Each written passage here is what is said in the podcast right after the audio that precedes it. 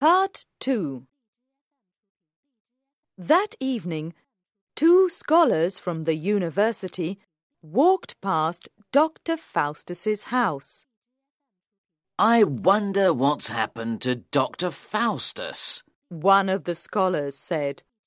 There's his servant. The other scholar replied, pointing to someone in the street. Let's ask him, shall we? The two men stopped Wagner. Where's your master? One of them asked. He's in the house, having dinner with Valdes and Cornelius. Wagner replied. One of the scholars sighed. I was afraid of this. He said sadly. It looks as if Faustus has decided to take up magic.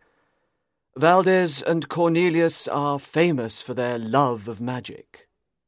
Let's talk to the rector of the university. His friend suggested. He may be able to warn Faustus not to do it.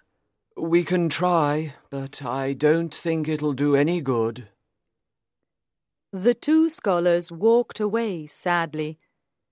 They did not like to think that their friend had taken up such a dangerous interest.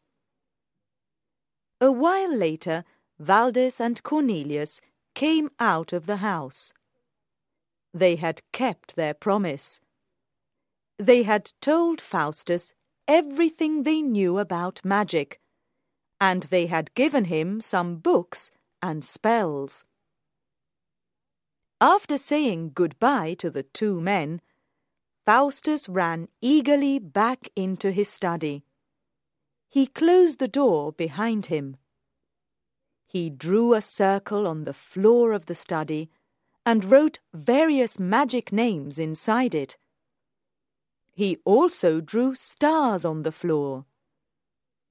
He then picked up the book that Valdes and Cornelius had left behind and began to read aloud from it. He was trying to make a spirit appear before him. At first, nothing happened. Then Faustus heard a terrible noise of thunder. He went on reading aloud, and a devil suddenly appeared in the room. Faustus was so surprised that he nearly dropped the book. He was thrilled at his success, however, and he decided to see if the devil would do what he ordered. Go away, he commanded. You're too ugly to appear in front of me. Go away and come back in the form of a Franciscan friar. The devil, whose name was Mephistopheles, bowed courteously and disappeared. A few minutes later, he returned to the study. Once again, he bowed politely to Dr. Faustus. What do you want me to do? Mephistopheles asked. I command you to obey me during my life. Faustus ordered. You must do whatever I tell you to.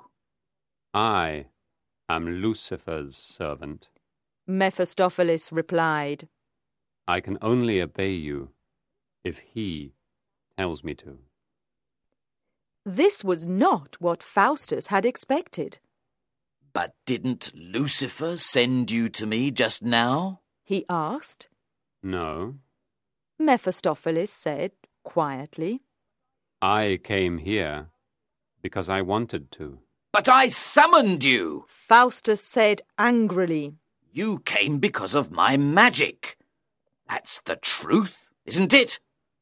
I came because I heard you cursing God. Mephistopheles said. When we devils hear someone doing that, we always come. It's a chance for us, you see. A person who curses God is in danger of damnation. Tell me about Lucifer. Faustus ordered. He was an angel once, wasn't he? Yes, he was. Mephistopheles said quietly. and God loved him. But Lucifer was proud, you see, and God threw him into hell. What about you? Faustus wanted to know. What about you and all the other devils? We were angels too. Mephistopheles admitted. We joined Lucifer when he rebelled against God. We are damned with Lucifer in hell. But you're not in hell now. Faustus objected. You're free. You can walk around.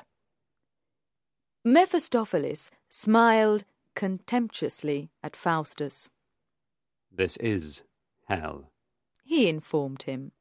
I was an angel once, and I saw the face of God. I knew all the delights of heaven. Of course, this is hell. I have a message for Lucifer. Faustus told Mephistopheles. Go and tell him that I am ready to give him my soul.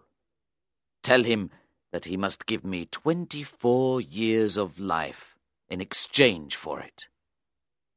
During those twenty four years, Lucifer must give me everything I ask for. Tell him that I want you to be my servant during those twenty four years. I'll tell him. Mephistopheles agreed. Bring me his answer later tonight. Faustus commanded. Mephistopheles made a courteous bow before he disappeared. Faustus was very excited. He could hardly wait for Mephistopheles to come back. He began dreaming about what he would do once Lucifer had agreed to his offer.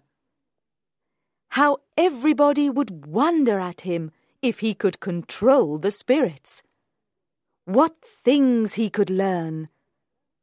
He would astonish the whole world with his learning and his cleverness.